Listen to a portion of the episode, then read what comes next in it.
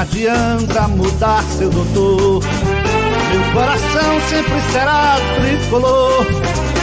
Eu não me canso de dizer Santa Cruz até morrer. Não adianta mudar seu doutor. Meu coração sempre será tricolor. Eu não me canso de dizer Santa Cruz até morrer. Ah, senhores, estamos no ar com mais um Beberibe para a felicidade de alguns e ódio de tantos outros, como eu agora costumo falar. Comigo aqui, meu amigo Brenos, meu amigo André. Boa noite, Brenos. Boa noite, Maurício. Boa noite, André. Boa noite, grande massa coral. Sempre bom estar falando com vocês, falando um pouquinho sobre o Santa Cruz e perspectiva muito boa para esse jogo aí que a gente vai falar um pouquinho sobre ele contra o Asa. Vamos embora. Boa noite, André. Boa noite, Maurício. Boa noite, Brenos. Boa noite a, a toda a torcida coral. E aqui eu quero abrir aqui a, a, a minha mensagem para dar um, um, forte abraço no nosso amigo Francisco de Assis, que hoje completa 40, 40 e poucos anos de vida, né? O nosso, a nossa enciclopédia do futebol. Doutor Francisco de Assis, que dessa essa hora deve estar na sua mansão, né? tomando seu uísque. Então, aqui manda aqui um abraço. Tenho certeza que é um abraço de toda a turma do Bibiribe, de todo o corpo de membros, né? Que tem uma profunda admiração por ele. Então, Francisco, um abraço, parabéns e sinta-se é, homenageado por todos nós. Falei com ele agora há pouco, André. Ele estava se deslocando do, da sala de, de vídeo e, e áudio naqueles carrinhos de golfe para a sala de jantar para poder. Não, é um negócio. Parabéns. É um negócio espetacular. Espetacular. É isso aí. Então vamos embora, vamos falar do Santa e a gente pede para que você que está na live, a gente já agradece a você que está aqui na live e vai compartilhando aí, compartilha, certo? Nos seus grupos, compartilha no seu é, é, lá na sua rede social a nossa live, chama aquele tricolor, aquela tricolor que você sabe que gosta de ouvir falar do Santa, para que eles cheguem aqui e possam debater né? e, e também ouvir falar com a gente sobre o Santa Cruz. É, aqui, já tem o José Lúcio aqui, ó, saudade da gota de Reginaldo, só fazia criticar a população tricolor. Pós-jogo ele tá aí, viu? Perdeu ou ganhou, ele tá aí crítico e ácido, como deve ser o nosso professor Reginaldo. Não é verdade? É. Olha, para começar, eu tenho uma reclamação de um, de um é, telespectador ou algo do tipo, como é que a gente possa dizer. Aqui, ó. Olha, olha. Deixa eu tirar aqui. Olha. Veja só, viu? O que é que, o que, é que nosso amigo Felipe Gonçalves diz? Quando a gente ganhou do Sergipe, tome críticas. Ganhou porque é o mais fraco. Aí o Sergipe foi ontem, ganhou do Asa, que para muitos aqui é o bicho-papão. Tenho ciência que o Santa tem que melhorar muito. Mas Série D é isso, é jogar com raça, com raça. Trazer Chiquinho, um atacante que saiba fazer gol e um volante pegador para garantir o acesso é a reclamação para vocês, porque eu sou, eu sou muito otimista, né?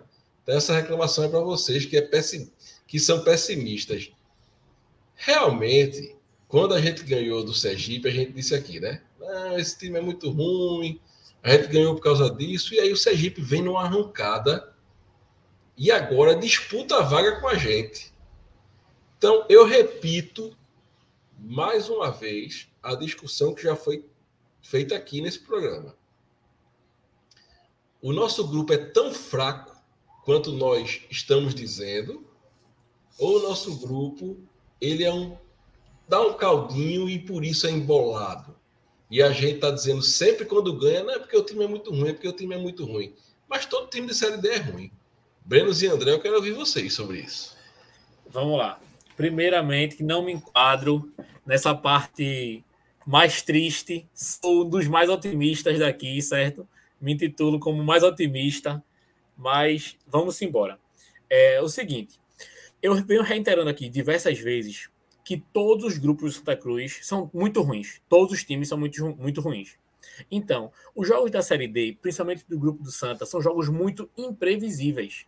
A gente pode pegar o Asa amanhã, que é o líder, e ganhar de 4 a 0, de 3 a 0, de 2 a 0, pode ser. Assim como a gente pode pegar o próprio Asa amanhã e perder, de 2, de 3, de 4. A gente não pode negar nenhum desses resultados. Por quê? Porque a gente tem um time que não é um time sólido, não é um time sólido, e os outros times também são times que não são sólidos. A gente não tem times que são coerentes rodada a rodada, que sempre joga bem, que sempre não. Então, essas coisas, essas máquinas, elas vão trocando muito ao longo do tempo.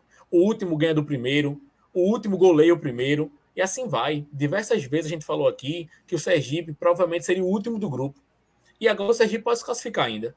Então, tudo isso acontece por quê? Porque o grupo é nivelado por muito baixo. Não é por baixo, é muito baixo. Então, isso já vai justificar um pouquinho disso, certo? Então, basicamente é isso que eu entendo dessa forma aí.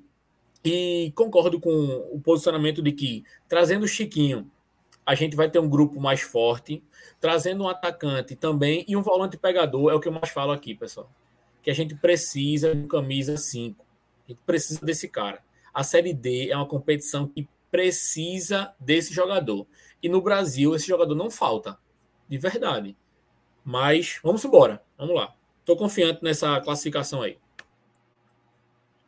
É, Maurício, veja, é, em primeiro lugar, eu quero até dizer ao companheiro aí que, na realidade, quando o Santa Cruz jogou aquelas duas partidas contra o Sergipe, a primeira foi lá em Aracaju e na semana seguinte foi no Arruda, eu disse aqui que não achava, embora reconhecesse que o Sergipe era, era um adversário fraco, como todos são fracos, como disse, disse Brenos, não é? todos são fracos, mas eu não achava o Sergipe o pior time do grupo. E olha que o Sergipe estava lá embaixo. Eu considerei o pior time desse grupo do Santa Cruz o Atlético da Bahia, que embora o Santa Cruz tenha ganhado com dificuldades o jogo de virada de 3 a 2, me pareceu um time muito frágil, principalmente o setor de marcação. Tinha uma marcação muito ingênua, né? E, e eu, eu achei que o, o Atlético da Bahia era o time mais fraco do grupo, do grupo. Tanto é assim que basta ver a tabela hoje e você vai ver quem é o lanterna do, do grupo. Isso é um primeiro ponto. Então, assim, embora reconheça que o Sergipe é um adversário frágil, como todos são, repito, mas eu, eu cheguei a dizer de que eu achava que era o Atlético da Bahia o pior time da, da chave. Com relação à questão de ter um pouco mais de raça, é o que Santa Cruz precisa, é o que a gente está dizendo aqui.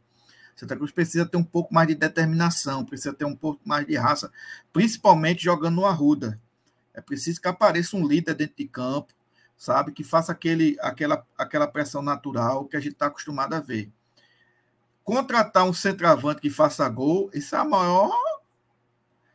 É o maior desafio que tem. Né? Porque contratar um centroavante do futebol brasileiro já é uma dificuldade. Que faça gol para jogar uma Série D, né? Arriscado ter um mata-mata, arriscado o time ser desclassificado em dois jogos, é realmente um desafio e tanto. O, o, o volante, como o Brenos falou, muito bem falou, é uma posição que tem uma, uma facilidade maior de você encontrar. Agora, já era para essa turma estar tá no Arruda. Né? Santa Cruz está jogando né? Se Deus quiser, vai se classificar. Tem tudo para se classificar. Não está classificado, ao contrário do que muita gente está achando. Santa Cruz matematicamente não está classificado, né? mas se classificando, é, é, era para o grupo já estar tá totalmente fechado e formado. Não é para estar tá atrás de, de, de, contratar um, dois, três, num mata-mata, né? que ainda vai ter mais dois para o time subir. Entendeu? Então, e você veja, é, só para concluir aqui, Maurício, como essa chave é equilibrada por baixo e por muito baixo. Olha, o Santa Cruz, se ganhar os dois próximos jogos, ele termina líder da competição. O Santa Cruz só depende dele para ser líder do seu grupo, né? E isso pode acontecer perfeitamente? Pode. Ele ganhando do asa e ganhando do largado. É, é, é, acontecimento, missão impossível? Não é missão impossível. É difícil? É difícil, porque também ele é um time ruim, não é? É difícil, mas não é impossível. E aí o Santa Cruz pode ser líder, né? Com dois centroavantes da qualidade de Furtado e de Macena. Daí vocês tiram, né? A, a, a, o que é a Série D. Entendeu? Santa Cruz tem dois centroavantes que se juntar os dois, não dá um, perdem muito gols, né? Se Macena e Rafael Furtado fizessem 10% dos gols que ele perdem, Santa Cruz poderia estar hoje líder isolado do seu grupo.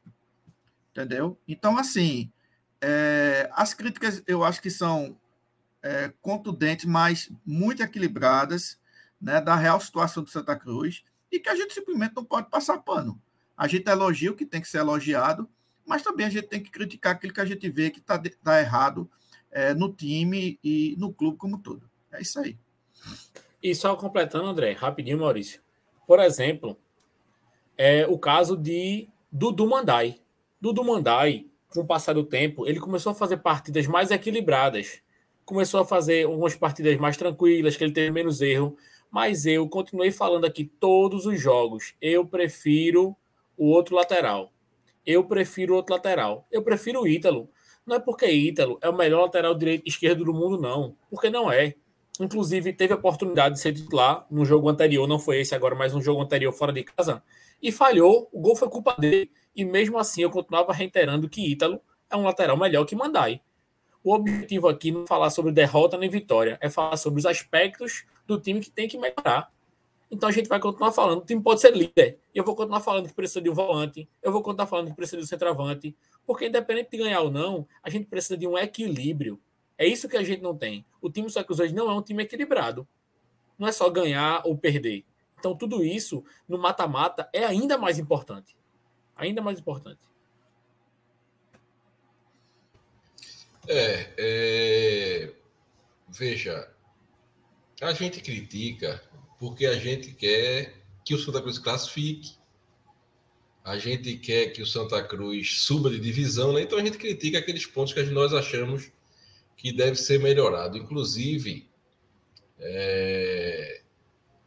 eu tenho aqui uma, uma, uma, o prazer, né, de falar de uma ação que está sendo muito bem feita, e aqui eu quero até elogiar o setor, né, de marketing do clube, que foi que está sendo a ação de, de sortear camisas oficiais para quem compra aquele ingresso, aquele ingresso é, ingresso online, né?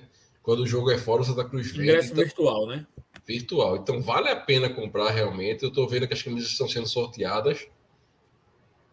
Então vale a pena a torcida realmente comprar esse ingresso virtual aí e, e concorrer às camisas. É, é é uma coisa que eu acho muito válida. É, outra coisa que eu acharia também válido é as camisas para sócios, uma por mês, né? Para quem é sócio do clube, um sorteio, um, um, um, uma camisa por mês ou uma a cada dois meses. Isso aí não, não deixa ninguém, o clube, o clube mais pobre do que é, né? Pode ser até combinado com a Volt para fornecer essas camisas. E o sócio merece né, aquele carinho a mais do clube, porque é quem também contribui muito para o clube, para o Santa Cruz. Né? A gente tem aqui três sócios do clube na live. E outra coisa é que, veja, tem gente que acha que a gente critica porque a gente quer que o Santa Cruz se lasque. Se a gente torcesse para o Santa Cruz se lascar, primeiro, não tinha três machos aqui de 8h48 da noite fazendo live para falar sobre o que a gente não gosta. A gente fala porque a gente ama o Santa Cruz. Segundo, torcer contra o Santa Cruz é torcer contra o podcast. O podcast só vai bem se o Santa Cruz for bem, que é quando o pessoal gosta de ouvir falar do Santa. Então, pessoal, a gente quer muito é que o Santa Cruz voe alto, certo? E, e aí eu já vou aqui, ó, bloquear um donzelão que está aqui falando merda do Santa Cruz. Acaba vendo a live dos outros para conversar merda. Eu nunca vi uma coisa dessa, não. Tá bloqueado. Pronto. Vai conversar merda na casa de mãe de Plantanha. É... E vamos embora falar do Santa? Vamos embora. Vamos embora falar do que interessa. E o que é que interessa? Ele chegou, viu? Sabe quem chegou? Quem? Quem? Chiquinho. Raimundo Nonato. Chiquinho chegou, certo? E foi notícia essa semana por conta de uma foto. Não sei se vocês viram a foto, certo? E, e tá aí. Chiquinho chegou, foi recebido no aeroporto, mas parece estar fora de forma, senhores. Eu gostaria de ouvir vocês, o que é que vocês acham aí da forma do nosso amigo e se dá tempo dele se condicionar, já que só vai jogar no mata-mata, acho que dia 18, depois do dia 18, né? Tá com bucho maior do que o meu, viu, meu amigo? É... Veja, tempo tem, né, Maurício? Tem uma semana para treinar. O, o, o clube só joga aos finais de semana. Ainda tem a questão da, da regularização, né? Da, daquela entrada internacional, enfim. Mas é, a gente fica assim meio reticente, né? O que me chama a atenção na questão de Chiquinho foi uma declaração que ele deu, inclusive engoliu uma corda aí do, do jornalista e vice-versa, dizendo assim: Ó, oh, Chiquinho, você, inclusive, teve proposta de outros clubes, mas aí você aceitou Santa Cruz. Disse, é, porque eu gosto muito de Recife, a minha família se adaptou bem. Isso é conversa para boi dormir, né? O cara tem uma proposta, digamos, de, de, até de time de Série C, que tem um calendário fechadinho até o. Eu não digo final do ano, porque nós tamo, vamos, vamos ter Copa, né? Copa do Mundo, mas até novembro, outubro para o cara se arriscar a jogar uma série D, que ele pode pegar um mata-mata e sair, e sair no primeiro confronto desse mata-mata. Então, eu particularmente, eu não acredito que Chiquinho é, tenha proposta, tivesse proposta de outros clubes e preferiu jogar no Santa Cruz. Mas, de todo caso, o cara falou, né? Vamos deixar, dar o benefício da, da dúvida. É, agora, essa barriguinha tem que diminuir, viu, velho? Tem que diminuir e, e vamos ver. Agora, sim, é um desafio, viu, Maurício? Porque essa barriguinha para diminuir com a programação de treinos que tem o Santa Cruz durante a semana, meu amigo, é dose para mamute, viu?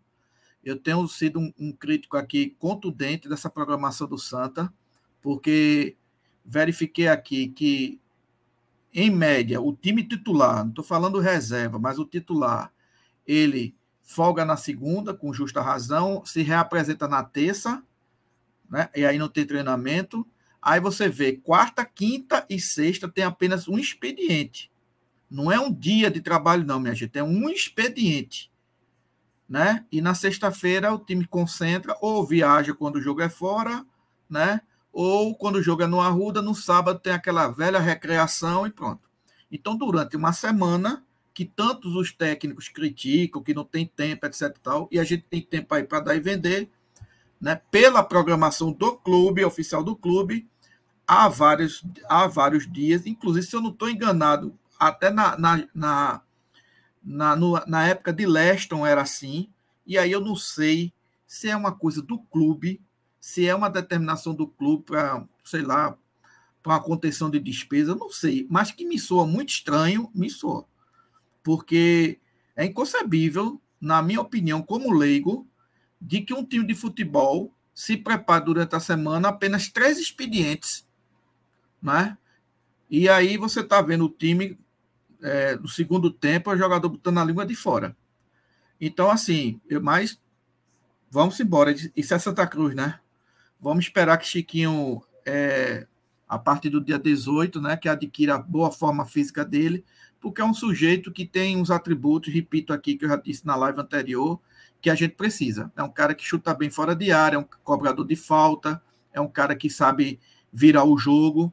Então, nesse atual elenco do Santa Cruz, é uma peça que me parece que, que pode é, ser de, de, de boa é, recepção para que o Santa Cruz é, consiga vencer seus jogos. É isso aí. E aí, Brenos?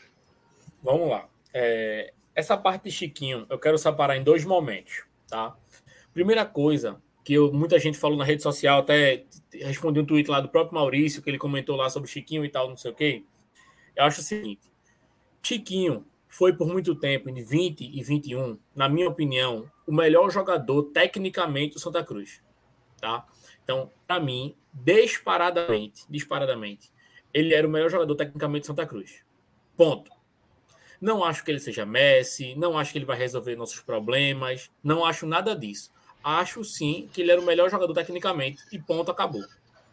Sobre a vinda de Chiquinho agora, eu estava um pouco reticente, ainda estou até agora. Por quê? Não sei se vocês vão lembrar, mas em 2020, quando Chiquinho chegou, Chiquinho demorou um certo tempo até conseguir se condicionar fisicamente para conseguir jogar, tá? Lembro muito bem um jogo que Chiquinho foi cobrar um pênalti, inclusive tinha jogado muito mal a partida inteira, foi cobrar um pênalti na Copa do Brasil, se eu não me engano. Ele perdeu o pênalti. No outro jogo no Arruda, Chiquinho foi vaiado. Chiquinho foi escrachado nas redes sociais. O pessoal pedia para Chiquinho ir embora. Por quê? Porque na época demorou um certo período para que ele conseguisse se adequar fisicamente. De fato, quando isso aconteceu, ele jogou muito bem, como eu disse, foi o melhor jogador tecnicamente do elenco para mim, decidiu diversos jogos na Série C, bate bem na bola, bate falta, vira o jogo bem para mim. Então, assim, ele pode ser o cara hoje que pode comandar o de campo? Sim, ele pode ser esse cara. A minha pergunta é: ele vai ter tempo suficiente para se condicionar para fazer isso? Não sei. Por isso que estava reticente em relação à vinda de Chiquinho agora. Mas em relação ao que ele fez no passado, para mim é incontestável que ele era o melhor jogador tecnicamente do nosso elenco. Tá?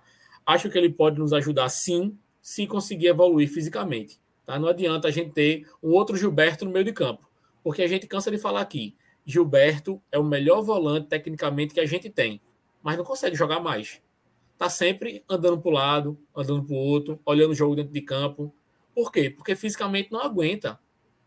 Então eu espero muito que Chiquinho consiga se condicionar e jogue muito. Jogue muito. Inclusive, se ele jogar muito, aí vão dizer: não, tá calou a boca, não calou minha boca nada. Porque eu estou dizendo o tempo todo que eu acho que ele joga muito mesmo. Joga muito mesmo. Tá? E tem que fazer isso. Mas estou reticente com a vinda dele. Tá? Outra coisa que eu queria falar do comentário de André é o seguinte: é, o Santa Cruz também concordo que treine pouco. Contudo, é, essas novas práticas do futebol, muito se entende hoje que a gente também ganha com o descanso. Então, não sei até que ponto isso é uma coisa estudada pelo Santa Cruz, que possa ser que seja, dando benefício da dúvida ao clube e ao grupo de fisiologistas que o clube tem e tudo mais, ou se de fato o time treina pouco mesmo, tá? Porque a gente já viu o técnico que chegou aqui, que treinava de manhã, de tarde e de noite tinha recreativo. Milton Mendes era assim, era de manhã, de tarde, de manhã, de tarde, todo dia. E aquela receita também não deu certo. Então, possa ser que isso seja realmente pensado, trabalhado não sei. Espero que sim. Né? Mas vamos embora. Sobre o Chiquinho, é isso que eu tenho a dizer. É, veja, todos sabem que eu sou, eu acho que do podcast eu sou mais reticente em relação à contratação do Chiquinho. É, não acho que Chiquinho seja esse jogador diferenciado, certo? Acho que ele poderia ser titular na Série D, até porque é uma série de baixo nível técnico? Acho que sim. É, mas aí ele vindo do começo do ano, né, pegando é, é, aquela forma, entrosado, e aí ele vem e respondendo a, a, pergunta, acho que foi do Renato aqui na live, ele só pode estrear depois do dia 18 realmente. Certo? Nós conversamos, Gerailton conversou com um dirigente é, ligado ao clube e ele informou isso bem certinho, só depois do dia 18, porque a transferência dele é internacional, então tem que manter essa questão dessa, dessa, dessa janela. É, mas aí, realmente, vamos esperar e torcer para que Chiquinho jogue bem. Eu, eu não acho que Chiquinho vai começar nesse mata-mata sendo um diferencial. Torço para que eu esteja errado mas não acho. Até pelo que o Breno falou, que ele precisou de um tempo lá atrás, né, em 2020, para se condicionar, pegar ritmo de jogo. E ele faz basicamente uns dois meses aí que não joga, né? Mas ele precisa realmente focar essa parte física para chegar lá bem fisicamente.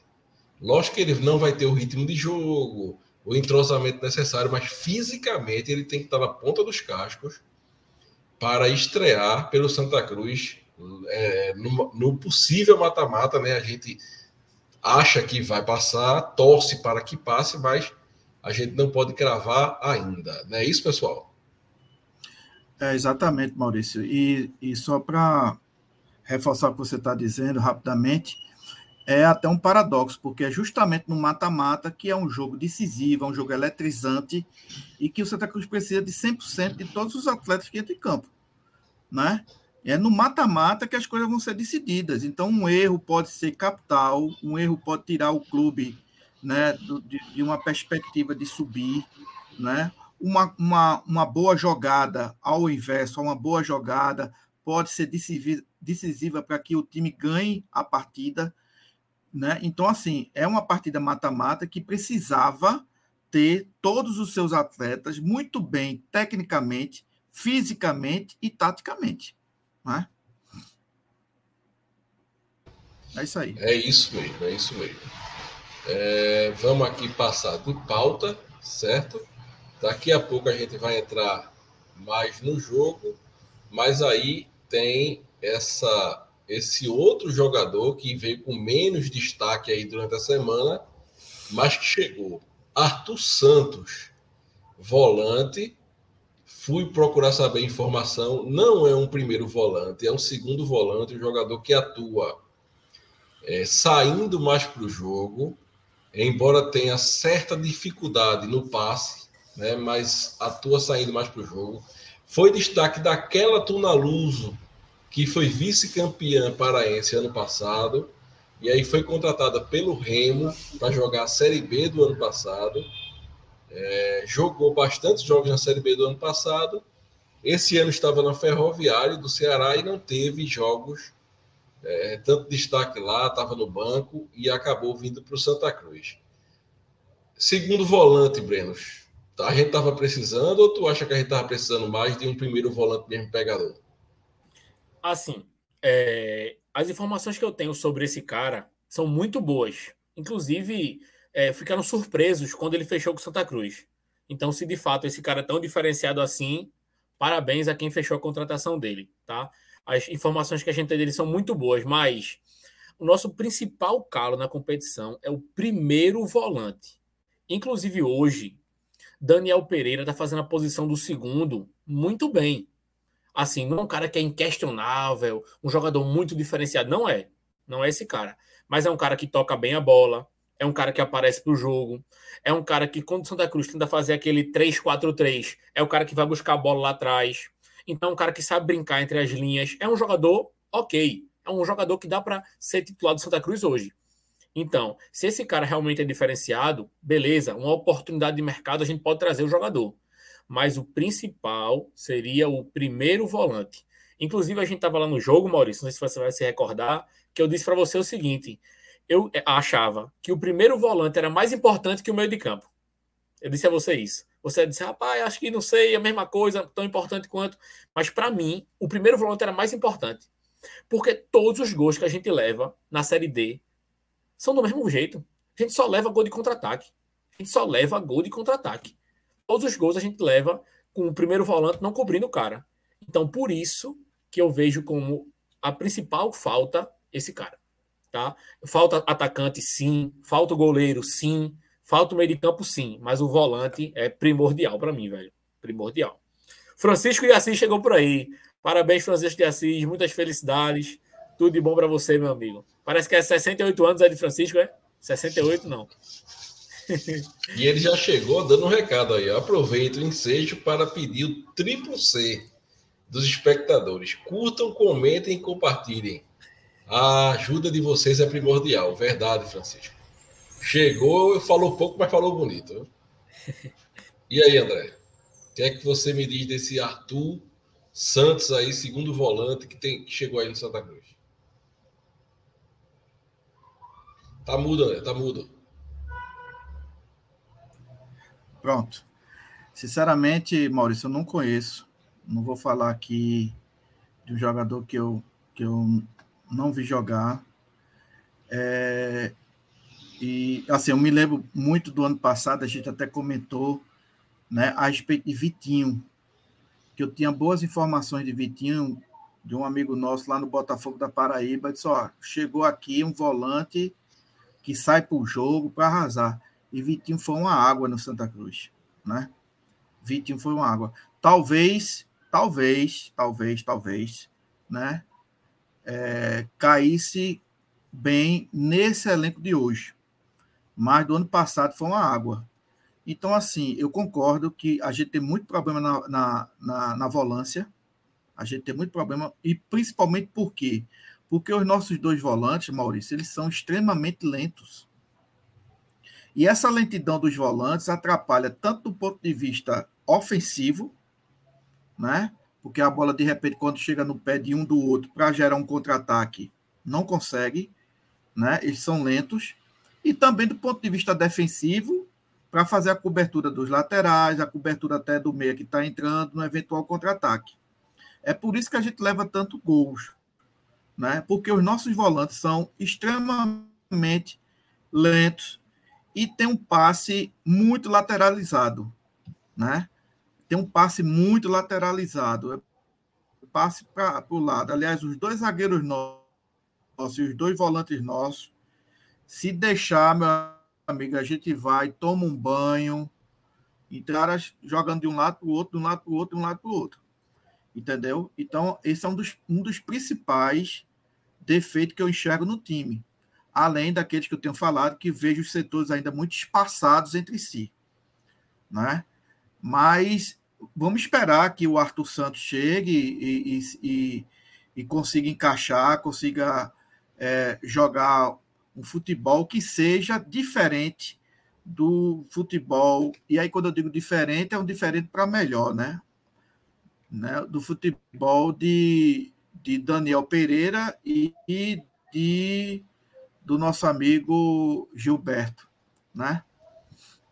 É isso aí. Bom, chega para a gente aqui a informação, nosso amigo Gibson Dantas, que está lá no Rio Grande do Sul, mas acompanha o Santa Cruz de perto, de que o Santa Cruz acaba de se tornar campeão pernambucano sub-20 de futsal, lá dentro do Chiqueirinho, ainda do Casa de festejo, casa de festejo, né? Santa Cruz tinha ganho no meio da semana aí por 2 a 0 no Arruda, no Arrudinha, e hoje empatou o jogo em 3 a 3 e se tornou campeão pernambucano sub-20 de futsal. Então, parabéns aí aos meninos que trouxeram mais uma taça para compor a nossa sala de troféus e mais uma pisa no Leão, né? É sempre bom dar uma pisinha no leão, né, meu amigo, meu amigo André? Rapaz, é bom demais, viu? É, dar na, na cachorra da peruca sempre é uma coisa que, que deixa o tricolor é, em, qualquer, em qualquer esporte, até em porrinha, entendeu? É questão de rivalidade mesmo, deixa a gente feliz, né? É isso. Vamos falar da Nami?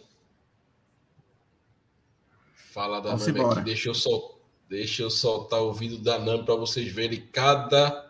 Olha, deixa eu, deixa eu soltar aqui.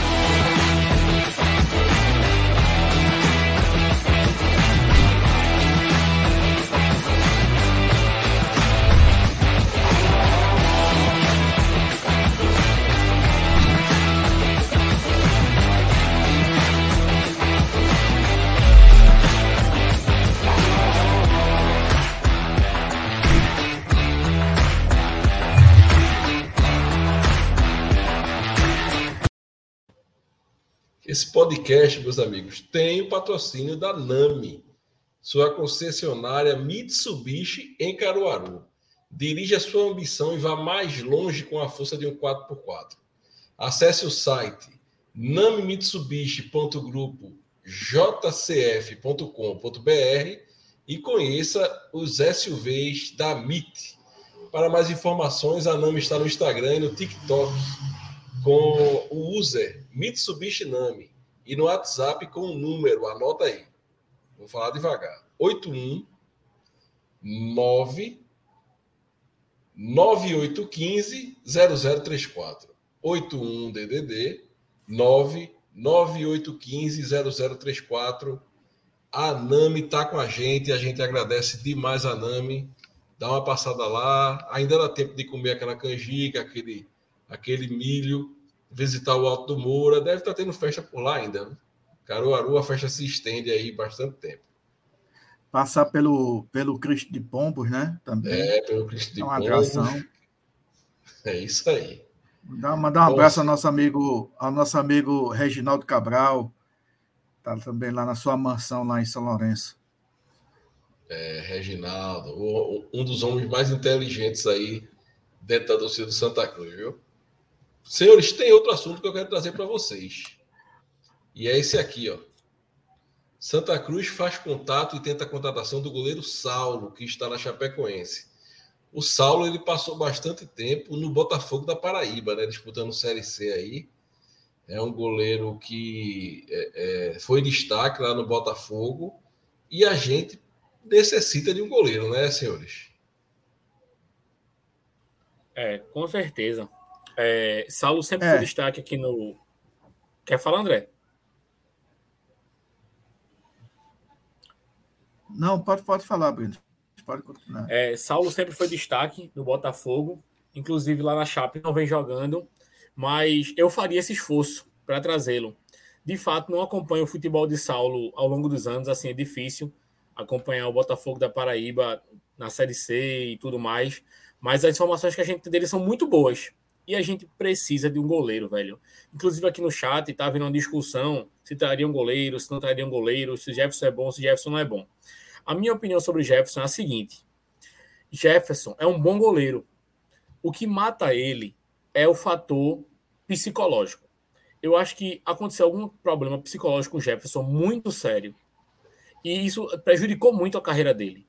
Porque se você pega o Jefferson, que pegou o pênalti lá contra o Paysandu, o Jefferson daquela época lá do Náutico, era um goleiro incontestável no futebol pernambucano. A gente não debatia a qualidade de Jefferson. Então, esse cara, ele não existe em algum lugar. Esse cara existe. Mas parece que ele sempre está muito ansioso. Parece que ele sempre sai errado na bola. Parece que a gente sempre tem uma impaciência com ele. Vou puxar para nossa, nossa culpa um pouquinho também. Sempre a gente tem uma impaciência com ele. Então, assim, no mata-mata, não dá para você ter um goleiro que não é seguro. Goleiro bom não é o goleiro que faz defesa difícil. É o goleiro que não toma gol fácil. Tá? O goleiro que faz defesas incríveis, ele é ótimo. Ele não é um goleiro bom. A gente hoje não tem um goleiro bom. A gente não tem esse cara. Porque Jefferson, psicologicamente, vai mal. A gente teve o jogo que a gente perdeu agora no Arruda recentemente. Jefferson deu os dois gols, velho. Aquela saída de Jefferson foi uma coisa absurda. Não sei se ele assistiu o vídeo de nó, errante, saiu antecipado, pensou que estava jogando de líbero, não sei o que aconteceu. Mas assim, aquela derrota tá na conta dele diretamente. Então é difícil, difícil mesmo. Então, se for Saulo o nome, não sei. Repito que não acompanho o futebol dele, mas que a gente precisa de um goleiro, a gente precisa.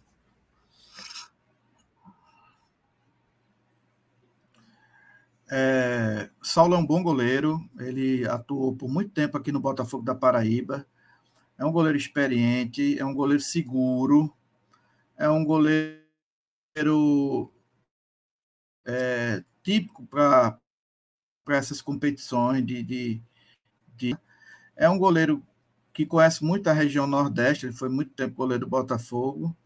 É, me parece que ele agora é reserva lá na Chapecoense, não está atuando, mas mesmo assim, se, na minha opinião, é, Santa Cruz tivesse é, condições, eu o contrataria por tudo isso que Breno disse ainda há pouco e um fato que me preocupou bastante agora, Breno. Porque eu vou dizer uma coisa a você. Queira Deus que o problema de Gerson não seja psicológico. Porque se for psicológico, o negócio é complicado. Ele faça a seguinte pergunta: Tu entraria no avião sabendo desde já que o piloto está com problema psicológico? Eu não entraria. De forma então, alguma. assim, um goleiro, um goleiro não pode ficar, não pode, não pode ter, ter um problema desse psicológico, entendeu? De insegurança, de ansiedade, enfim, porque ele é o goleiro. Ele não pode se dar o luxo de errar. Ele errar, o time leva gol. Infelizmente, futebol é assim. A gente vê mesmo o próprio Santa Cruz, os, os nossos centroavantes, tanto um como o outro, que para mim não tem muita diferença, perde gol à vontade. Mas se o goleiro falhar, a gente perde a partida. O centroavante a gente deixa de ganhar, né? E o goleiro faz com que a gente perca. Então, assim, se a questão de eu, eu entendo que Jefferson não passa segurança. Entendeu? Ele fez uma defesa esquisita no último jogo lá, agora no Arruda, que eu acho que é uma defesa que eu até disse assim, parece até que tem um jogador de linha que o goleiro foi expulso, não tem mais o reserva, não pode mais substituir e colocaram um jogador de linha no gol. Foi e esse jogador teve que se virar, caso, ó, defende da forma que tu que tu achar melhor, que sabe, vai vai no, no, no instintivo. E aí Jefferson foi, um, foi uma cabeçada no escanteio que ele defendeu de forma totalmente sem técnica, uma coisa horrível. Então assim, a gente realmente precisa de um goleiro que dê segurança. Então, se o Santa Cruz realmente fechar com o Saulo, né, eu acho que vai ser uma boa contratação. E viria como titular, porque realmente o Jefferson não passa segurança. Não passa segurança mesmo. E Maurício, só para completar, Maurício, a gente não tem que botar Clever de volta, não tem que colocar Gease, porque a gente não tem tempo para fazer teste, pessoal. Não tem tempo para teste. Tem que chegar, botar a camisa que é aquele goleiro, botar a camisa e ir pro, pro campo, botar um e jogar. Não tem tempo mais. Já trocaram um preparador de goleiro, já fizeram uma mudança e tentaram fazer alguma coisa, mas a gente precisa de um cara para vestir a camisa. E Jefferson, hoje, não é esse cara. Talvez se ele voltasse o que era do Náutico, 2020, 19, talvez seja. Vamos torcer para que isso aconteça, inclusive. Porque se isso acontece, para a gente é bom. Mas difícil, difícil. E ainda é o capitão do time, né? É verdade. Esse aí é que complica a situação de vez, viu? É, vamos ouvir nossos membros aqui, as mensagens que eles mandaram aqui no, no, no nosso Fala Membros. Aí, se vocês ouvirem, vocês falam, estou ouvindo, para mim ouvir, porque eu não vou estar tá vendo vocês agora, certo? Vamos ouvir nosso amigo Jimmy. Boa noite, senhoras e senhores. Eu sinto muito para quem não gosta Tudo de spoiler, certo. mas como eu venho do futuro, eu já vou adiantar aqui que o Santa Cruz vai vencer do Asa, vai voltar de lá classificado, vai vencer do Lagarto, com a Ruda lotado, e vai chegar na fase de mata-mata com a moral lá em cima. Avante, Santa Cruz! Boa noite, galera. Na minha opinião, Chiquinho, é, nessa segunda passagem, vai fazer uma passagem similar de Keno, tá? Como segunda passagem, e ele vai honrar tudo aquilo que Pipico não fez quando foi entre aspas, ídolo aqui no Santa Cruz. Com o nosso amigo Chiquinho, eh, teremos uma nova era. A partir desse mata-mata e o ano que vem já começando com o pé direito no Pernambucano e seguindo o caminho maravilhoso que ele vai vir, vai traçar. Rapaz, amém, né? Amém. Tomara que isso se cumpra. O novo Keno é, é bom demais. Se Chiquinho guardado as devidas proporções, for tão importante para o Santa Cruz esse ano como Keno foi em 2016, a gente está muito bem aí para esse resto de ano aí de, de 2022. Não é isso? Vamos embora agora falar da, da próxima pauta do programa. Membros, mandem mensagem no grupo que a gente quer ouvir vocês, beleza? Hoje os membros estão muito quietos. Pronto, vamos aqui, ó. Entrar aqui. Mas, mas, mas antes disso, deixe eu falar da, da PCI, que está aqui, nossa patrocinadora também, certo? BCI. Deixa eu tirar aqui da frente da BCI, que era o que mais importa nesse momento. Agora, olha aí, ó. Você já vai anotando aí o fone e o WhatsApp e o Instagram da BCI, certo? Para ir lá e entrar em contato. Você que tem imóvel e deseja alugar ou vender, A BCI tem a solução, pô. Eu sei que você mexer com venda de imóvel leva um tempo, aluguel demora um tempo, tem que conversar no Zap e tal. A BCI faz isso para você, meu amigo. Você deixa na mão da BCI, a BCI desenrola tudo para você. Os serviços da BCI vão além da intermediação entre locador e locatário. A BCI faz a administração do seu imóvel. Assim, você não se preocupará em cobrar o aluguel, formular contrato, pagamentos de taxas, impostos e muito mais. Quer alugar ou vender seu imóvel? A BCI é a solução. Então, anota aí o telefone da BCI para você que está no, no Spotify, no Apple Podcast, eu vou dizer. 81 3091 8981. 81 3091 8981. Anota o WhatsApp da BCI. 819 8928 2503. 819 8928 2503 BCI Imobiliária. Beleza? Vamos embora aqui falar da próxima pauta, que é o jogo. Vamos falar do jogo que a gente está aqui para falar justamente disso. Então vamos embora. Deixa eu colocar aqui na tela para vocês verem é, a escalação do último jogo do Santa Cruz, certo? Que foi Jefferson no gol, né?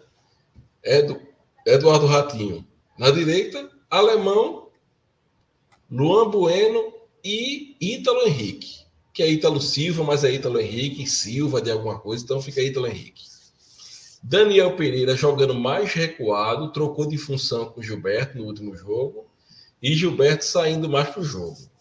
O Wesley na meia, Mateuzinho, Furtado e Hugo Cabral. Quem é dúvida nesse jogo? Hugo Cabral. Foi confirmado que não vai, né, Maurício? Foi não vai, né? Já foi vai. confirmado, é. né? Pronto. Então, o que é que Martelotti está fazendo? Está escalando o Wesley no lugar de Hugo Cabral e botando Anderson Ceará no meio. Eu gostaria de saber de vocês se é isso aí que a gente tem de melhor ou se vocês escalariam algo diferente disso do Santa Cruz. Fala aí, Breno. É, pelo que a gente tem disponível hoje, eu diria que é o melhor que a gente tem, tá? Por essa saída de Hugo Cabral, eu diria que é o melhor que a gente tem. Tem uma opinião polêmica quando tivermos o elenco completo. Eu entendo as críticas ao Wesley, mas eu vou continuar ainda. Está um pouquinho aqui na defesa ainda de Wesley. Nos jogos fora de casa, supondo que a gente tenha o elenco completo, tá? Eu não colocaria Anderson Ceará no lugar de Wesley nos jogos fora de casa. Por quê? Eu entendo que o Wesley, de meio de campo, muitas vezes erra bastante passe, faz alguma coisa meio besta e tudo mais, mas a marcação dele, o sentido posicional de Wesley nos jogos, principalmente fora de casa, ele é muito importante. Então é por isso que nos jogos fora de casa eu sou um defensor ainda da permanência de Wesley, se a gente fosse comparar com o Anderson Ceará. Mas como nesse jogo a gente não tem a opção do Hugo Cabral, o Wesley pode ir para a ponta tranquilamente. É um setor que ele já é acostumado a atuar, já atuou algumas vezes, né? E no caso, eu entendo que Mateuzinho vai para a ponta que o Cabral tá, né? Porque não sei se todo mundo lembra, Mateuzinho atuava na ponta direita ou na ponta esquerda e Hugo Cabral, quando chegou, trocou de lugar com o Mateuzinho.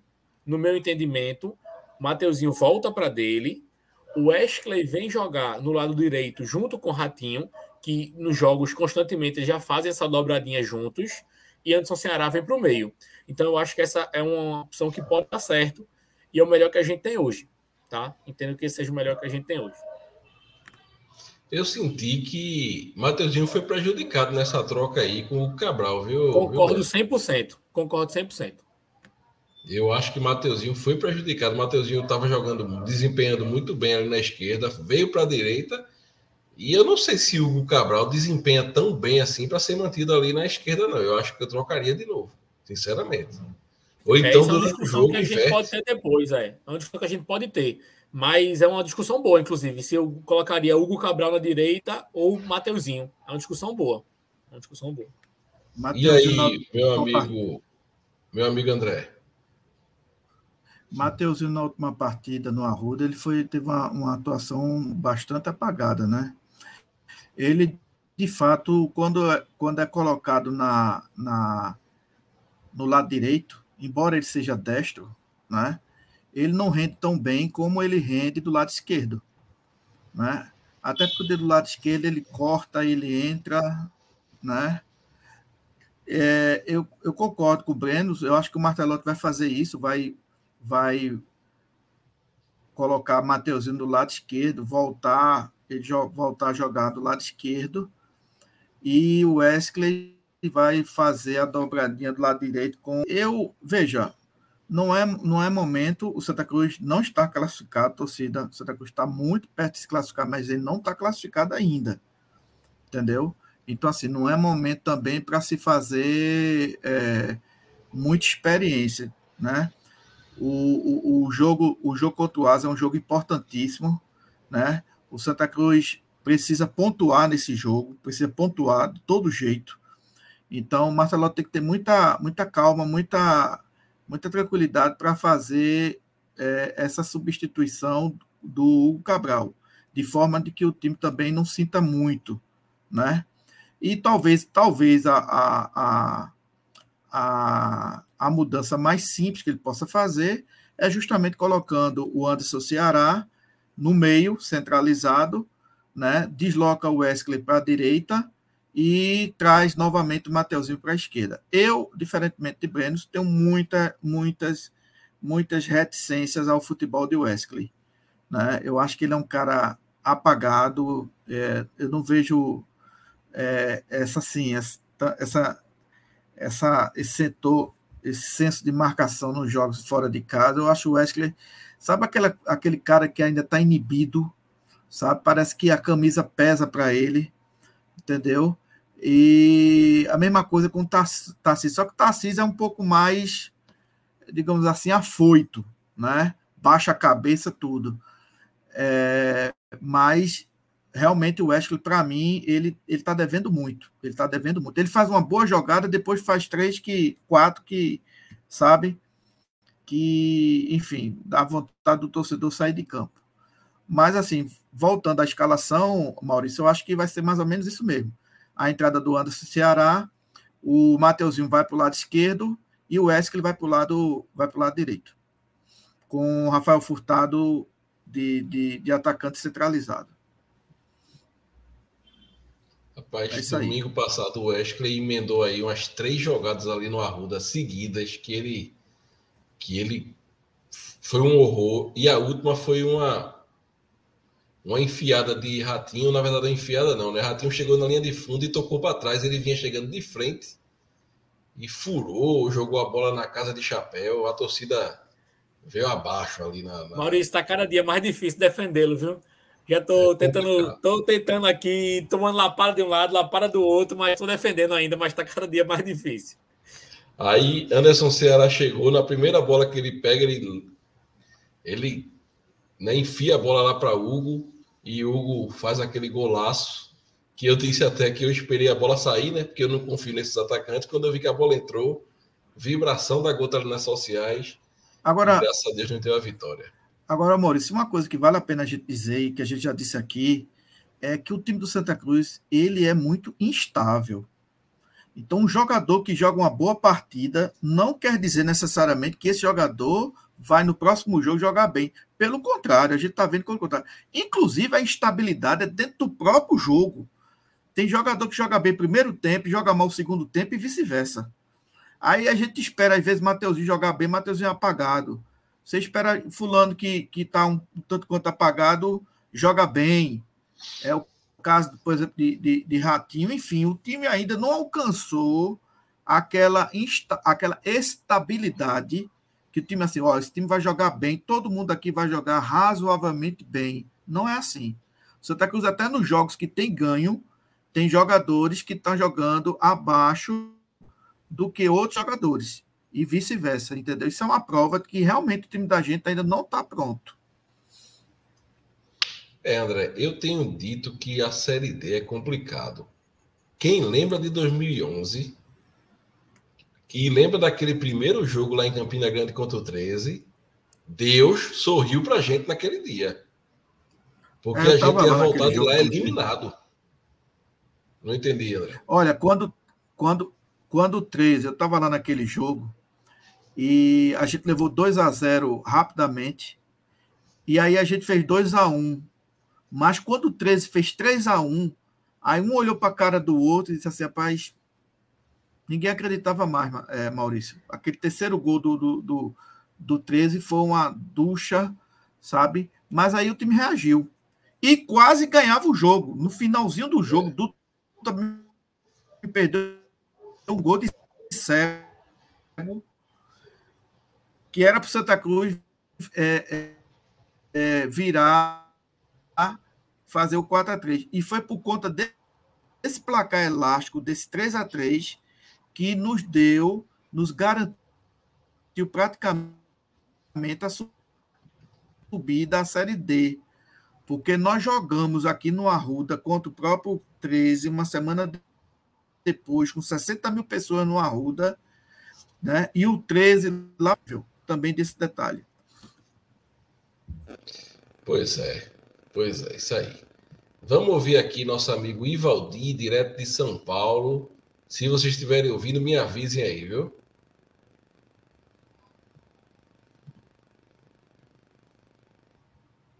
Estão ouvindo? Não. Não, estou ouvindo não. Não, né? Pronto, deixe Deixa eu parar aqui, porque acho que quando passa um tempo sem sem sem botar áudio, a plataforma mesmo ela dá uma uma bugada. Deixa eu colocar aqui de novo, só um minuto. Nosso amigo Ivaldir vai falar sobre Chiquinho aqui para a gente ouvir. Vamos lá.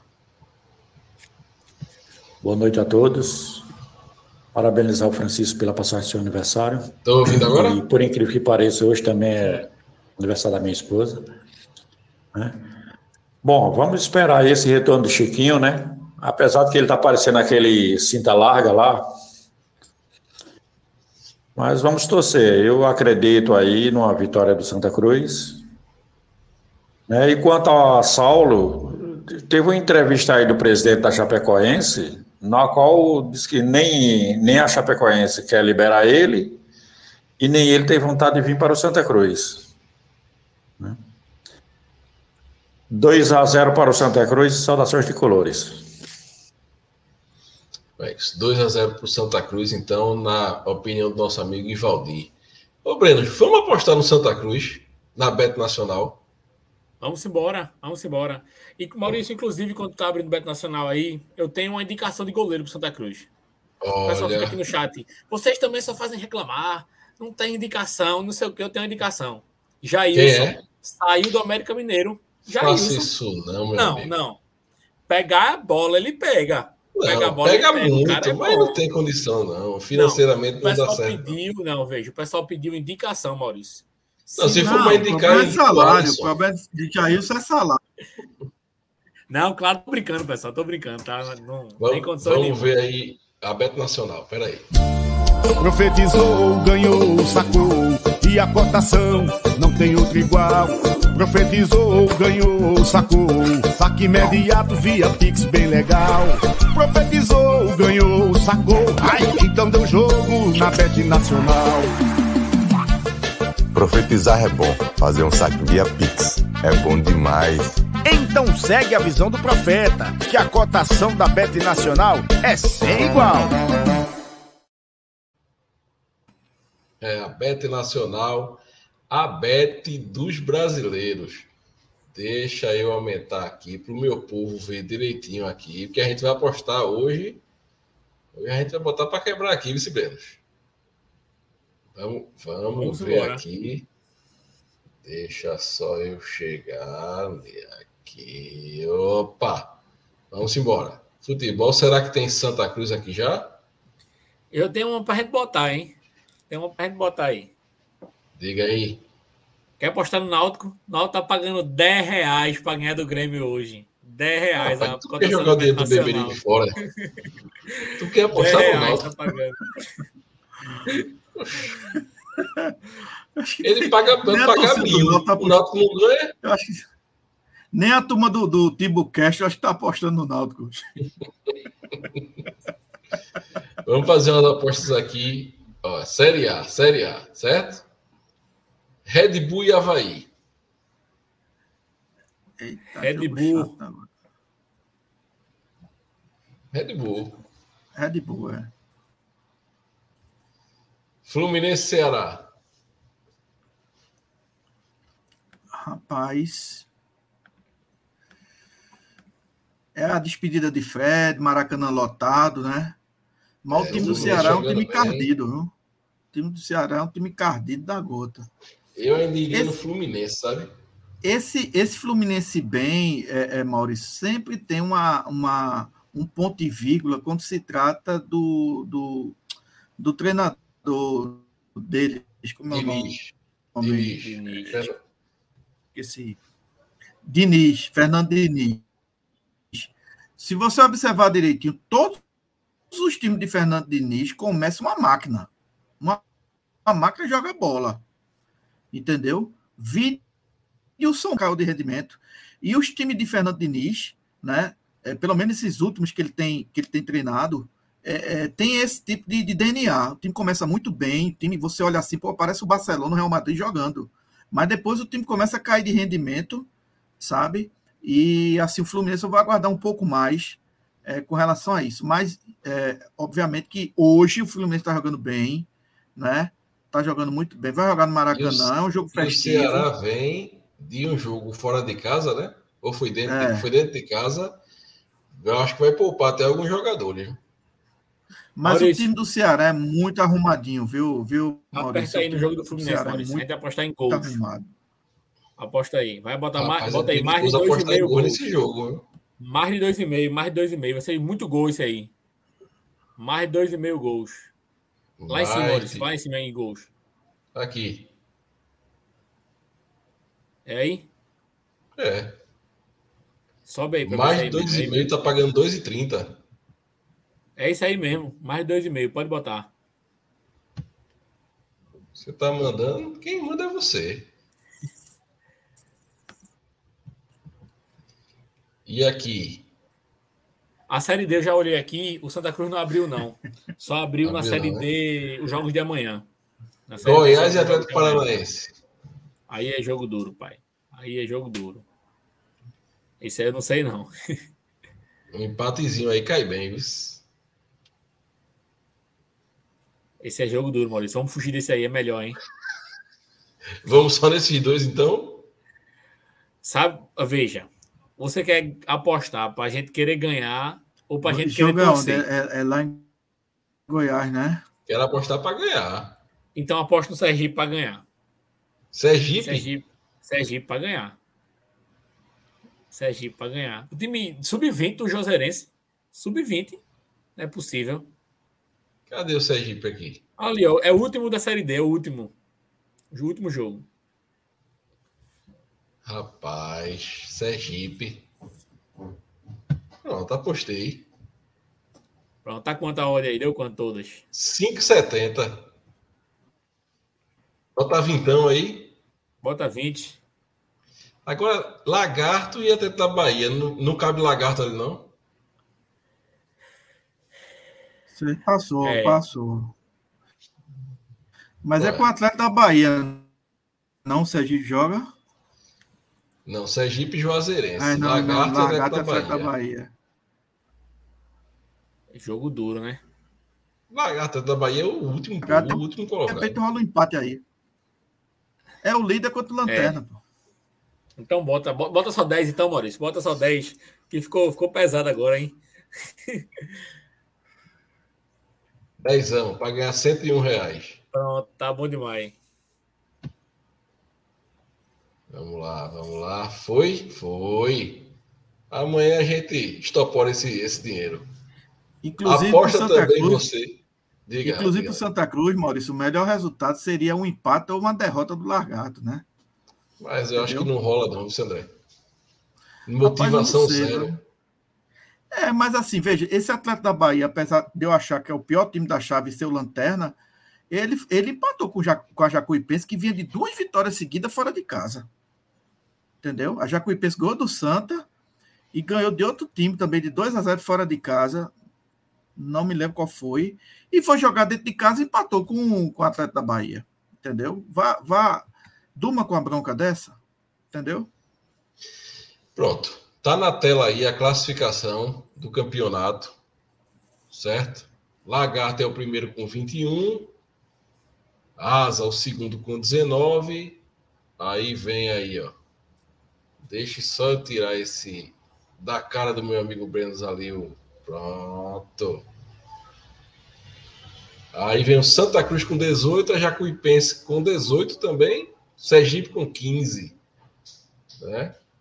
Basicamente são esses times que lutam aí para subir de divisão, até porque a Juazeirense já abriu mão desse campeonato. O Lagarto. Diga. Você veja, Maurício, que coisa interessante. Um dado momento desse, desse campeonato, né, do grupo do Santa Cruz, a gente dizia aqui que era um time classificado e seria líder, que era o Asa, e o restante para disputar as três vagas da, de classificação. Vamos lembrar que o, o, nos três primeiros jogos, o Asa ganhou os três jogos, inclusive o Santa Cruz. Ele, ele botou nove pontos. Me parece que o segundo colocado tinha, sei lá, três pontos por aí. E o restante era disso para baixo.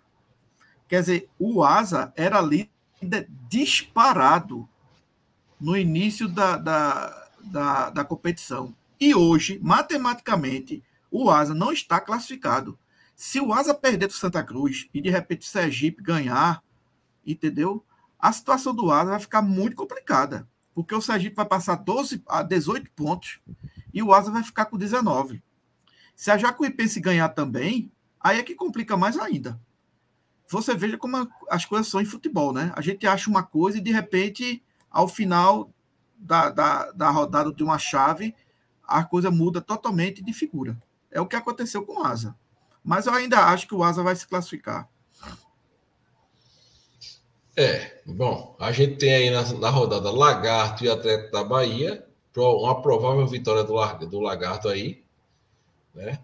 Juazeirense e Sergipe, né? A Juazeirense com o time sub-20. A gente vai torcer aí para ela tirar ponto do Sergipe, mas é muito difícil que isso aconteça. Jacuipense e CSA, provável vitória da Jacuipense. E o nosso jogo é né, um jogo de, mais uma vez, muito importante para a gente. Né? Asa e Santa Cruz. Asa que ganhou da gente no, no Arruda e está nos devendo esses três pontos da competição. Quero saber, primeiro, o que é que vocês esperam do jogo e depois o palpite de vocês do placar do jogo aí.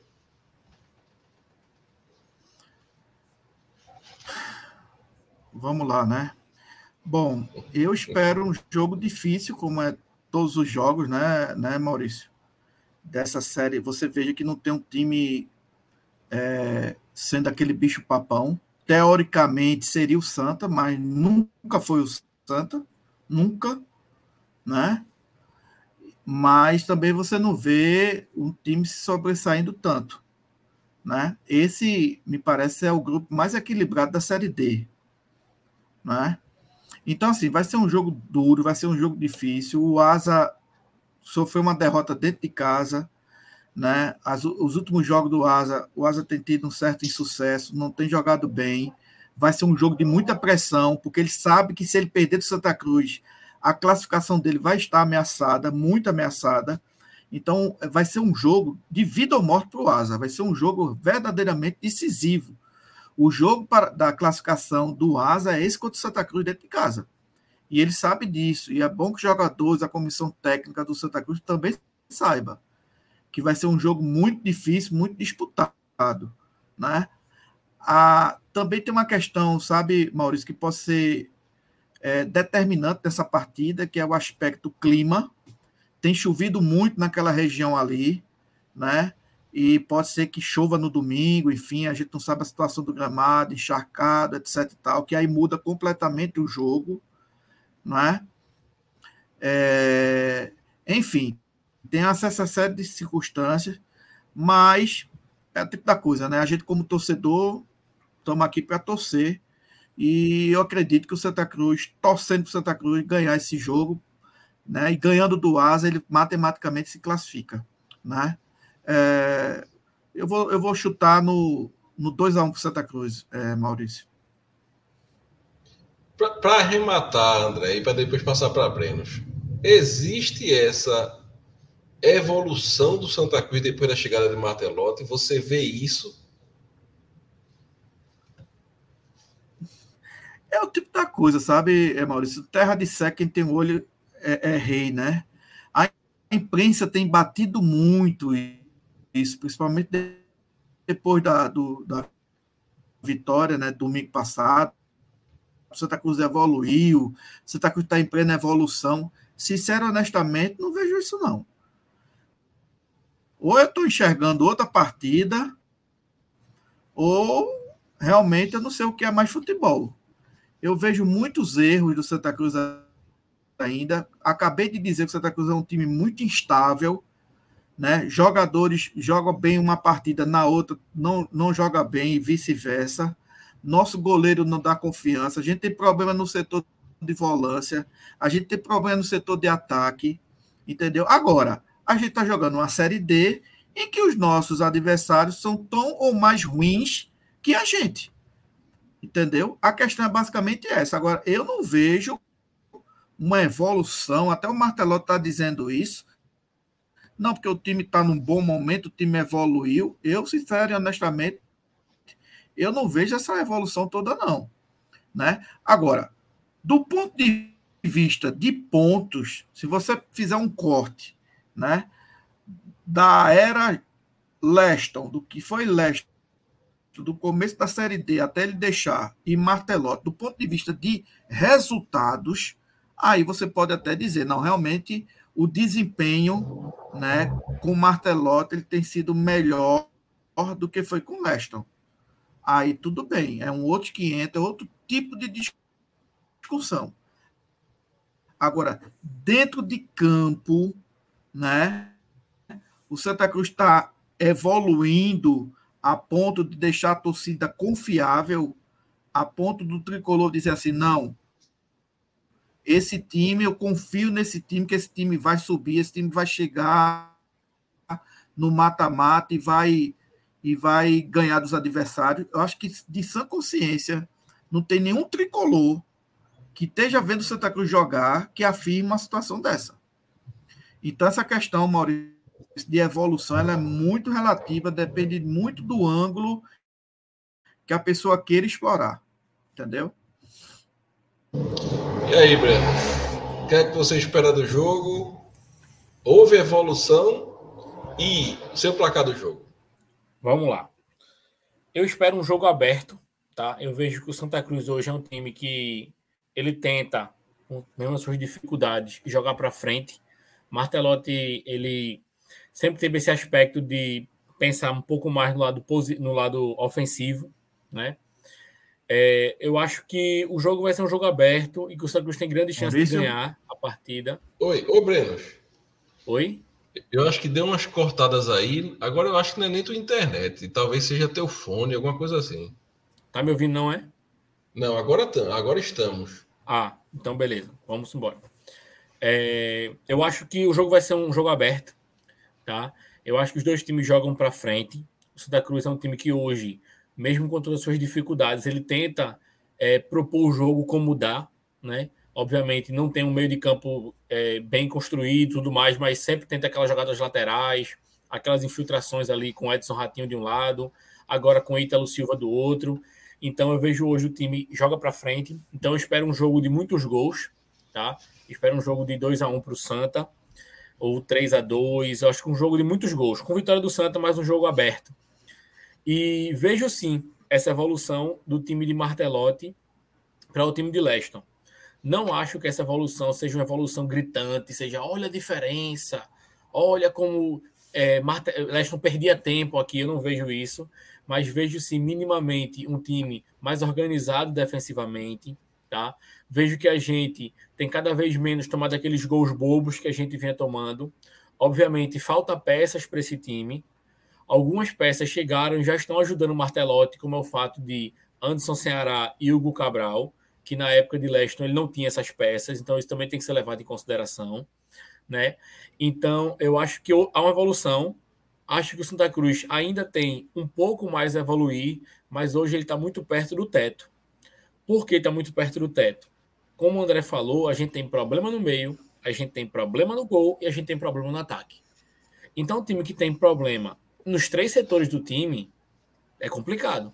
Só que esses problemas eu vejo muito mais como falta de peças para a reposição do que um problema técnico de Martelotti ou que Martelotti pudesse resolver, tá? Então por isso que eu vejo assim essa evolução e acho que a gente está no caminho certo trazendo essas contratações, tá? É, para a gente se classificar com antecedência, se antecipar com essa rodada, a gente precisa vencer o jogo ou a gente precisa empatar e torcer que Sergipe e Juazeirense seja empate. Se esse resultado acontecer, a gente já está classificado com antecedência. Tá? De toda forma, a gente vai ter o último jogo no Arruda e a gente espera aqui no mínimo 20 mil, se não abrir o anel superior. Né? Então, é essa a expectativa que eu tenho para o jogo de domingo. Então, vamos lá. Beleza, Brenos. Eu. Você sabe que eu não sou muito otimista, né? Nos placares. Porém, essa semana eu tô com uma expectativa positiva. Acho que a gente vai golear. Vai ser uma Meu goleada Deus de 1 a 0. Meu Deus do céu. Uma goleada de 1 a 0 aí. A gente vai devolver a derrota que a gente teve aqui no Arruda e vai se classificar. Porque até porque eu não quero ir domingo esse ou outro para o Arruda com o oitinho na mão, né? dependendo da vitória para passar de fase. Então vamos torcer por isso. Certo, senhores? É Temos aí. um pré-jogo? Podemos ir, ir, mergulhar? Podemos sim. É, antes embora. de encerrar, Maurício, então eu queria só embora. mandar um, um. Diga.